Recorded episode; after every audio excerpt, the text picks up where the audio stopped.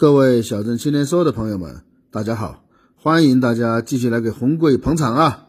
我们书接上回啊，上回说到王守仁经过激烈的斗争，包括思想斗争和字面意义上的斗争啊，终于决定去农场驿上任。可是他根本想象不到，在农场驿等待着他的是什么。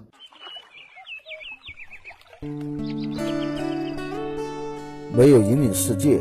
也不想被时代抛下，信息相对滞后，但并不孤陋寡闻。热爱岁月静好，却从不安于现状。渴望，但不盲从；努力，并不冲动。在世界的各个角落，为了梦想而奋斗。我们是小镇青年。先让王守仁慢慢的赶路啊。反正他从南京赶到贵州，少说要几个月啊！让我们先看一下当时的贵州农场驿是个什么样子。先说个事儿啊，不出我所料啊，上一期播了之后，果然有朋友对“阳明”这个字的来历提出了不同的看法。主要是说浙江那个是四明山，不是会稽山，而且那个是因为这个洞在四明山的南面，所谓山南水北谓之阳嘛，所以叫阳明洞。王阳明喜欢这个洞，所以就叫了阳明子。好吧，我回答一下，古代的会稽山就是现在的四明山，至少在清代之前啊，分得不是那么清楚，这个是细节问题，不要在意这些细节。第二个问题就不是小问题了啊，我上期说了，这个是一直都在吵吵的问题，有没有这种说法？有，但是这种说法其实是出自冯梦龙写的《皇明大儒王阳明先生出生近段录》。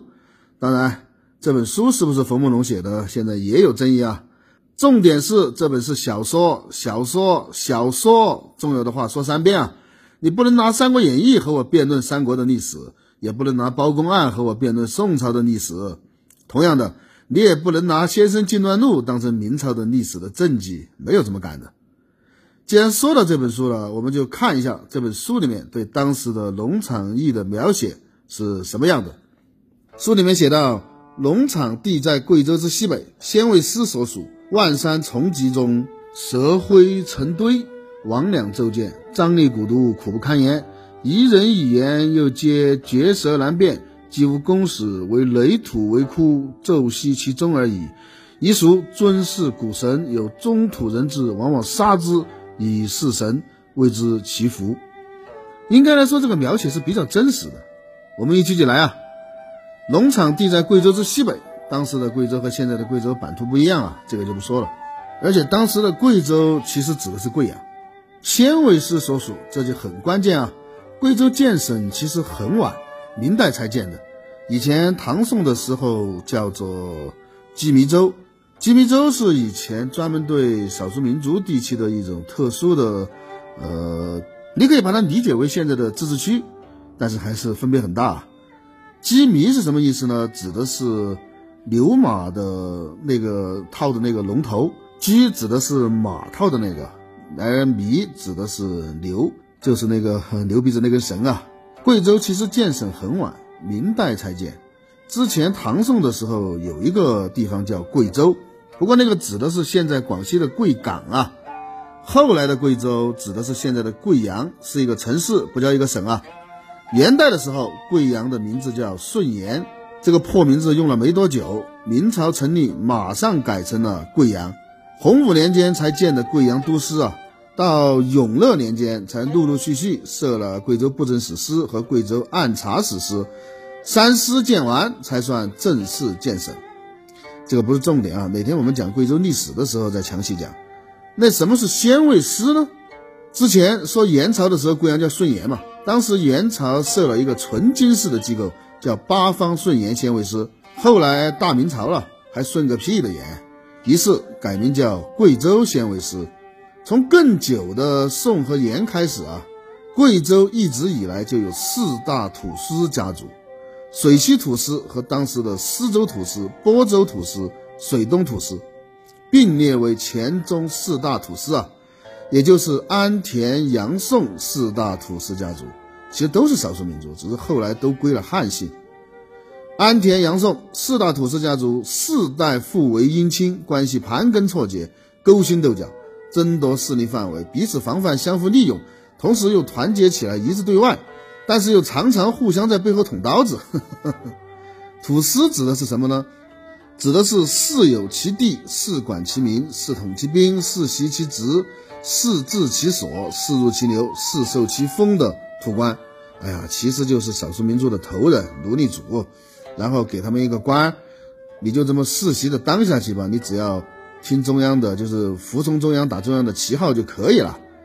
是严明清的时候的，在少数民族地区授予少数民族地区首领的一种世袭官职啊，也指的是统治该地区和人民的制度，也指的是被授予这种官职的人。贵州的土司统治其实起源很早。在唐代的时候，在贵州就设置了宝州、贺州、益州、徽州等羁縻州。我们前面说过羁縻州啊，承认当地大家族的世袭统治，因俗而治啊。元朝的时候，土司制度在贵州算是正式的开始施行啊，建立了宣慰司、县府司、安抚司、长官司等等，叫法不一样，但是其实都是一样的东西，大小不同而已。土司成了地方政权，受封者。他又是朝廷官员，又是各族的首领。俗话说：“百年的朝廷，千年的土司啊。”安田、杨宋四大土司在贵州统治的历史远远长过册封他们的王朝，王朝都灰飞烟灭了，这些土司家族还屹立不倒。安田、杨宋四大土司家族的这一排名，也是他们统治时间历史的长短来算的呀。在明朝初年啊。当时的水东土司和水西土司就一起合并，成了贵州县尉司。水西土司那个头人叫艾翠，他任县尉使；水东土司那个叫宋清，任县尉司同知。同知的意思就是相当于就是副手啊。对了，水东、水西这个水指的是现在的乌江上游，以前有个名字叫鸭池河，以这个分东西就叫水东、水西。以前边疆的官儿有土官有流官，什么区别呢？就是这些土司世袭的嘛，一辈子在这儿，他的儿子生下来就是这个官，这个叫做土官。流官就是流动的嘛，就像什么县令啊这些来这干几年就调走了，这个叫流官。县尉司这个官职可以是土官，也可以是流官。当时贵州这几个，什么贵州县尉司、思南县尉司、播州县尉司，都是土官。农场驿站就在贵州县尉司的管辖范围之内啊。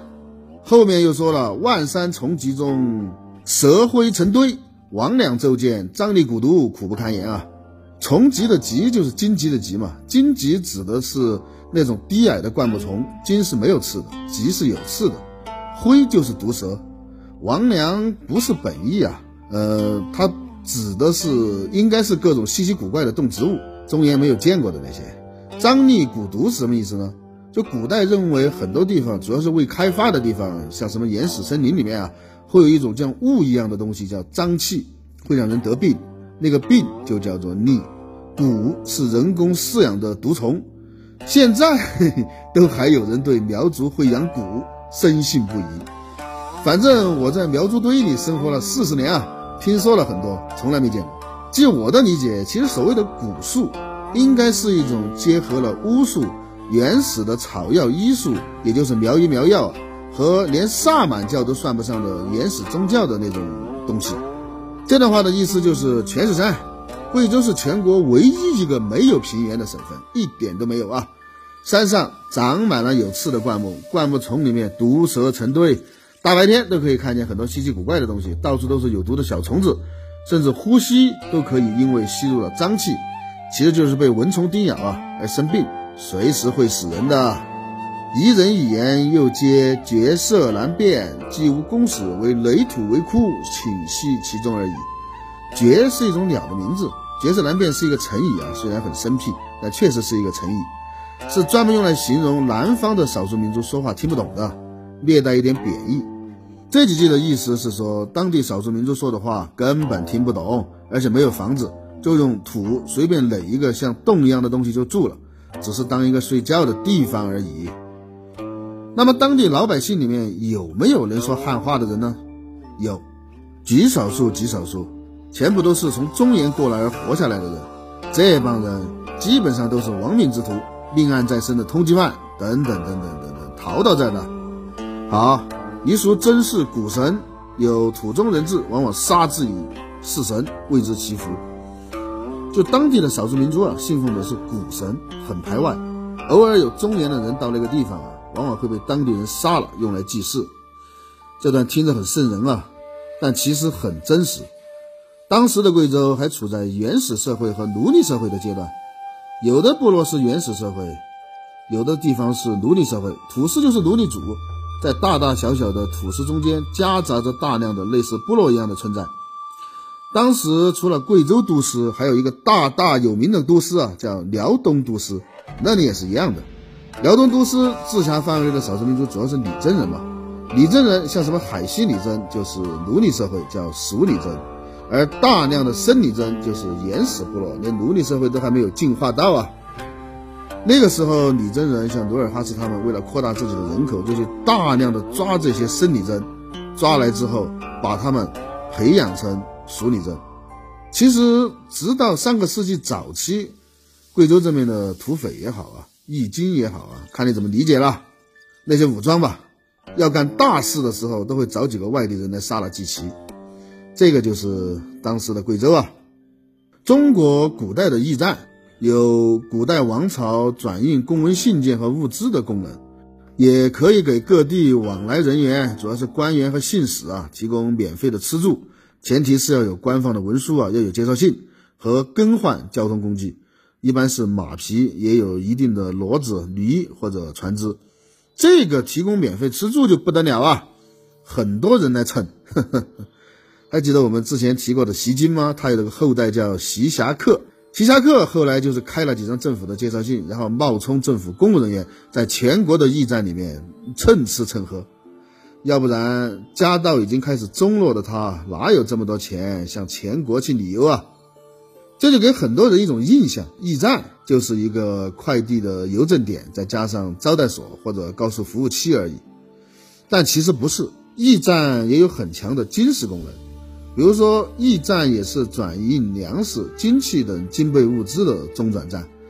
明代为了方便统治全国啊，尤其是边疆地区，在主要的交通线上，每隔六十里就设一个驿站，每十里设一个地铺。有的地方还设了地运所，就是运送官员物资的机构。在边疆，明朝还设有卫所管理的军用驿站系统，叫做堂铺。呃，以明朝最有名的驿卒，就是明朝最有名的邮电工作者李自成，他的家乡陕西为例。洪武年间，陕西境内就有驿站一百处啊，而且明朝的驿站其实很大。呃，江苏省有一个孟城驿很有名啊，他在鼎盛时期，他拥有房间一百多间，包括什么正厅、后厅、库房、廊房、马房、鼓楼、照壁楼、驿城宅等等等等等等。有六十五匹马，十八条船，马夫、水夫两百多个人啊，这还不算那些保洁员和厨子。就算规模小的，比如说我们说的农场驿，理论上也应该有驿丞一个，吏一个，就是管理员嘛。然后民夫二十三个，二十多匹马，二十三套被褥，而且农场驿周围还有八个和农场驿一样的驿站。好，你看，我们终于说到农场驿了。农场驿和另外八个驿都是奢香夫人建的。奢香夫人是贵州历史上极重要、极重要的一个人物啊，一生非常传奇，为贵州和中原文明的融合和贵州的顺利建省立下了大功啊。六三年的时候就有以他为主角的话剧，八五年还拍了电影，呃，应该是一二年还是一三年，有一部很不错的电视剧是林静主演的，大家有兴趣可以看一看。这个人我们以后肯定会讲，而且会重点讲。简单来说，麝香夫人是彝族人，她的丈夫就是刚才说的水西土司、贵州县尉师艾翠。艾翠死了之后，儿子非常小，于是麝香夫人就当上了贵州县尉师使。这中间的故事就不说了啊，这中间发生了很多很多的故事。呃，大家只要知道，洪武年间，麝香夫人奉朱元璋的命令修建道路，主要是打通到云南的道路。中原到云南的通道，这个是古代贵州对中原政权最大的作用和意义。以前说蜀道难，难于上青天嘛，那好歹蜀还有道啊，贵州连道都没有。奢香夫人带领她的部众自备口粮工具，披荆斩棘，开山凿道，历时数年，把道路修通了。以扁桥，就是现在的施秉县啊为中心，一条向西经水东过乌撒，通去乌蒙，乌蒙就是现在的云南昭通啊。一条向北经草堂，就是现在的修文六广，现在的修文六广镇，过黔西大方而到毕节，和川黔滇的驿道相结，从而连通四川的宁州和永宁，大大的方便了云贵川三省人员往来和物资交流，加强了内地和西南边疆的联系啊，保证了地方和中原王朝之间的政令畅通，对于维护祖国统一发挥了不可替代的作用啊。在这条路上，奢香夫人设了九驿十八站，农场九驿的九个驿站依次是农场驿、陆广驿、古里驿、水西驿、奢香驿、金鸡驿、格押驿、归化驿和毕节驿。其中奢香驿就在西溪河畔，所以又叫西溪驿。在农场九驿的驿道上，还设有农场、吴公、陆广、青港、古里、朵尼、水西、以纳、杨家海、西溪、乌溪、金鸡、格押、洛泽水、老矿。规划毕节二铺、毕节头铺等十八个站，驿是马驿啊，传递机密、重要和紧急文书；而站是铺设步行传递一般文书，就是比驿要稍微差一点。所以农场驿其实又是驿又是站，而且前面说了，它理论上应该有一个驿丞，呃，就是王守仁嘛，一个吏就是管理人员，二十三个民夫，二十多匹马和二十三套铺盖。按道理说，王守仁的生活条件不会太差，至少吃住不愁嘛。可是且慢啊，上面我多次强调是理论上，有基层工作经验的人都应该知道，理论和实际的差距有多么的大呀。按照明朝的制度啊，驿站负责邮递及接待过往官员和官差的事情，过路官员和官差需要的车辆、马匹、住宿、伙食嘛，都要根据他们职位的高低、随从的多少，由驿站负责解决。要负责解决他们的住宿和吃饭问题，自己的更应该没有问题了吧？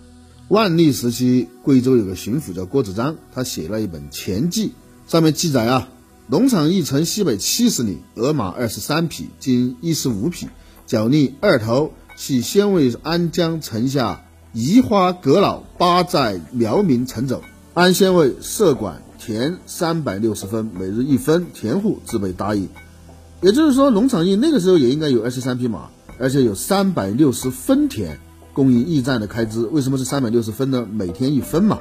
到郭子章任巡抚的万历时期，就只有十五匹马和两头其他的牲口了，供应驿站开支的田仍然是在的。所以按道理，十五匹马总要有一个大点的地方养吧？马要地方养，养马的人也要有地方住，住的地方怎么会有问题呢？而且既然有三百六十分供应田，吃的也应该没问题吧？哼！问题大了，问题就在于陈走和自备答应。明朝有一些很奇葩的制度啊，就是我们的天才皇帝朱元璋。朱元璋这个人怎么说呢？就历史上德国之政，没有任何一个比得上朱元璋。他开局一个破碗，一个乞丐出身，而且他赶走的是异族，是侵略者，恢复了汉家的天下。所以他德国非常正，在这方面来说他是很伟大的。可是我们之前说过啊，明朝的很多皇帝都是让人一言难尽的，朱元璋也是这样，他就是一个文盲，没有什么知识，而且也看不起知识分子啊。所以他用他那种思维啊，创造性的给明朝发明了一些供给的模式，把国家那种大规模的计划分配系统。变成了一个一个一一对应的系统，陈走和自备答应就是这样的东西。驿站本来应该是有马的，但是农场驿的马并不由农场驿自己养，而是由花阁老等八个寨子的苗族老百姓负责养。驿站用马就让寨子里面的苗族老百姓提供，所以自然也就没有马和养马人住的地方。而所谓的陈走就是奉命奔走。老百姓接到了命令，就把马送到驿站，并且按驿站的要求把客人送到指定的地点。驿站也没有储备粮食，而是由当地农家负责提供，每天多少轮流提供。自备答应就是老百姓准备好，随时准备按原定数额提供。这个就是朱元璋的天才发明，就是这个驿站在这儿，就在周围这些老百姓里面画一个圈，你们这些老百姓就不用缴税了。你们的税就是供应这个驿站，驿站需要用东西就到你们那儿去拿，需要多少就拿多少，你们把它提供出来，驿站的马你们就负责养，就 OK 了。就在这么一个小生态系统里面，就不需要国家的大的调度了，天才吧？那这个事情我我们现在不讨论了。问题是，如果老百姓不主动提供这些服务，驿站找哪个？当然是找贵州县尉使啊，因为是县尉使麝香夫人修的驿站啊，并且他要保证世世代代负责驿站的供应。可是人是会变的，麝香的后代能遵守这个约定吗？麝香开通九驿，使水西土司的腹地和外界的联系得以畅通，这显然其实并不利于土司在自己的地域内做土皇帝。所以当时的县尉使安贵荣是麝香的后代啊。他就曾经多次向政府申请裁撤驿站，因为安贵荣的这个态度，所以九驿能够得到多少供应，可想而知了。那几间房子总该有吧？要不然来往出差的公务人员住哪？可是真没有，一间房子都没有。后来王守仁在自己的文章里写，来往的住驿站的都是住在老百姓家里。那办公人员呢？哪有什么办公人员？除了王守仁这个驿丞之外。其他的工作人员全是兼职，没签合同，不拿工资，住在自己家里，听着很玄幻，其实不稀奇。不要说五百年前，我听很多我上上一辈啊，就是我爷爷辈的人说过，贵州刚解放的时候，当时大多数的生产队，很多的公社和区公所，还记得这几个是什么吗？我说过的，甚至很多县里面和市里面的那些什么局什么局都没有固定的办公地点，人住在哪里，哪里就是办公室。如果区长是本地人，直接在他家门口挂个牌子，那你就是区公所。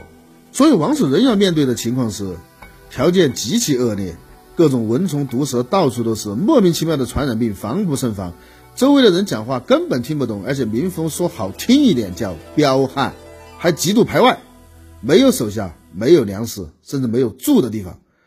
所谓的农场驿根本就没有驿，也没有站，只有块牌子，搞不好连牌子都没有。呵呵。他会怎么办呢？请听下回。初到农场驿，在很多年前有一本网络小说叫《回到明朝当王爷》，这个名字 low 到极点啊！但这本书真心不错，给大家推荐一下。因为这本书写的确实好，所以有人就把它拍成了电视剧。今天给大家推荐的就是这个电视剧的主题曲。电视剧我没看过啊，我只看过小说，小说确实好。这个主题曲是由李琦演唱的《破茧》，不是东北一家人那个李琦啊，是《好声音》那个李琦，请大家欣赏《破茧》。今天就到这儿，我们下次再聊。见血风藏，熟悉爱恨嚣张，铁甲戎装，路漫长。不觉风霜，踏破夜的凄凉，绸缎沙场，未战起航。江山与天比时长，峥嵘待我破天荒。